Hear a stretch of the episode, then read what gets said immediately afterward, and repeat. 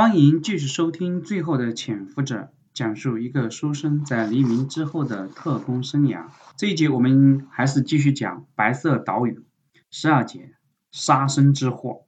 前面讲了古正文把陈琳送回来以后，跟叶祥之、余生呃面谈以后也走了。叶祥之语重心长地告诫余生：“古正文现在手很长，对此我也有些看法。”但是这个人除了爱吹牛之外，没有别的大毛病。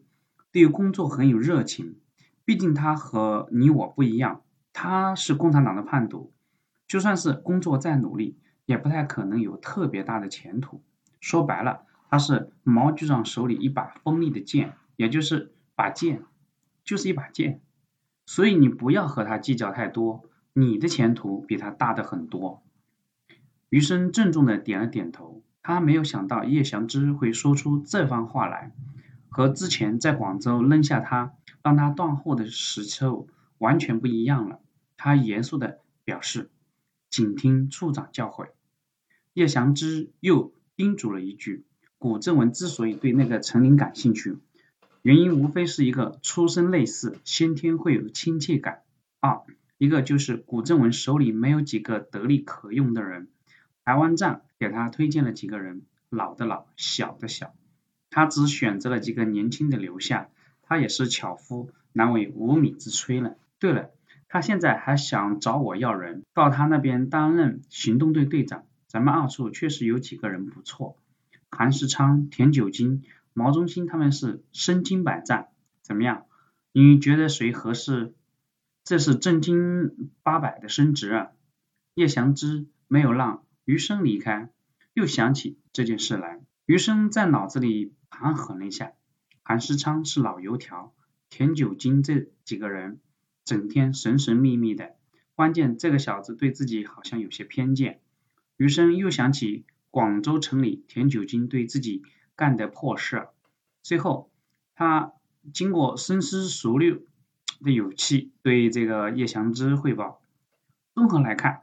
我觉得还是毛中心吧，他有身手，忠心耿耿，关键是心还比较细，有老军统的派头，能镇住那些本地的小年轻。另外啊，老韩老田毕竟有过伪军的经历，在台湾当几十年日本殖民地的地方不太好听。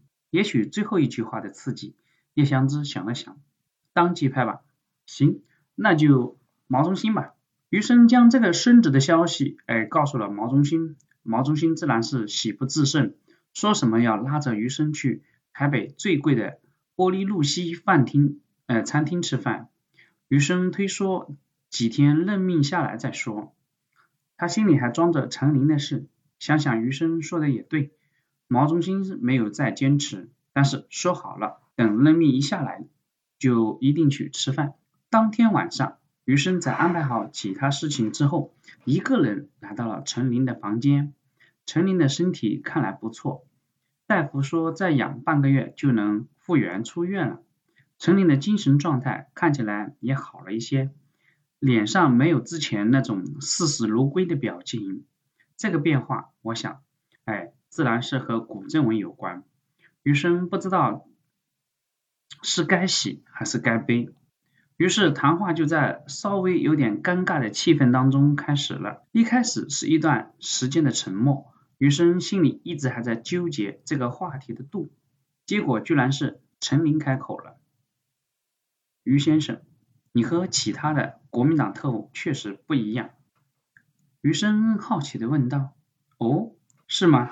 哪里不一样？”陈琳信念的语气说道：“你比其他人都像共产党，甚至比那个。”古正文都像，余生心里咯噔了一下，难道自己如此不成熟吗？居然能被人一眼看穿，更危险的难道是古正文也看出来了？又或者陈琳已经把自己的感觉告诉古正文了，心里在打鼓，但是嘴上余生还是继续打哈哈。陈先生，我也不叫你陈干事，因为我们很快就成为，呃，要成为一条船上的战友。我挺好奇的，看你的看法，说说看，我哪像共产党了？陈琳摇了摇头，不知道，就是一种直觉。我见过的国民党特务不多，但是我见过共产党的干部很多，你给我的第一印象就是像我们政委。余生暗暗松了一口气。如果这样的话，那还是请陈先生不要再传播你的看法了。毕竟我们党历史上有过宁可错杀不可放过这样的政策，我还请你高抬贵手。余生开玩笑一样的向陈林拱拱手，气氛逐渐活跃起来。余生开始问陈林：“陈先生，你能告诉我古正文古长官昨天晚上和你谈了些什么？你们去内湖集中营又是什么意思？”陈林的脸色忽然沉了下去。没谈什么。如果你感兴趣，可以去问古正文，我没什么好说的。余生没有想到陈林的态度是这样。他想了想，索性单刀直入：“那我是否可以现在就把你看作我们保密局的一员了呢？”陈林激动的昂了一下头，盯着余生的脸。余生毫不示弱的盯着陈林。过了一会儿，陈林微微叹了口气：“可以算。”余生不知道是该高兴还是悲哀，不过至少得到一个结果。他一时也想不起来该聊什么。陈林索性把脸看向乌黑的窗外。过了很久，余生打开话匣子，这样吧，既然我们曾经互为敌手，你来谈谈对我们的看法，或者说我们国民党情报工作的优点、缺点吧。陈林把脸转过来，这个问题他是感兴趣的。他想了想，也对余生打开了话匣子，说道：“你们保密局和前身军统其实是有水平的，更是更有早期的中统。对了。”现在中统是不是又改名了？党通局是不是也不用了？余生点了点头，嗯，现在叫内调局、内务部调查局。陈林接着说道：“我的政委以前是做地下工作的，他给我说过，之前他们做地下工作的时候，最怕的是中统，而不是你们军统。首先是你们偏重军事，不像中统偏重党务，但同时还跟工作方法有关。”中统的特务都是有文化的，他们很多人甚至比我们一些党员都熟悉马列主义和共产党宣言，这样的特务是最难对付的。而你们军统全是江湖人士，甚至还有一些是江洋大盗，对付流氓兵痞还挺拿手的，对付我们就不如中统聪明。余生若有所思的点点头，确实是这样。在十年内战时期，戴笠的风头远不如徐。恩称他们，也就是抗战以后重视军事，戴笠才翻身。陈林又说道：“你们的特务没有文化是一方面，还有一一方面是没有信仰。他们所谓的信仰，不就是钱、女人，要不就是权力。这样的这样的人的战斗力远不如有信仰的人。共产党之所以能战胜你们国民党，靠的就是这个。”我们的士兵是有信仰的，所以他，所以他们很多，你们的士兵呢，呃是没有信仰的，最多只能算壮丁。同样，士兵在国民党里面是怕死鬼，但到了我们那里，经过思想教育，就能成为出色的战士。这就是思想工作的重要性。余生仍然很认同这个观点，而且国民党的高层也认识到了。这不，蒋经国。最近又多了一个职务，国民党总政治部主任，主抓国民党员思想和教育工作。陈林最后说道：“除了这些，你们的组织架构是一个很大的问题。同样是情报工作，你们分成了多少块？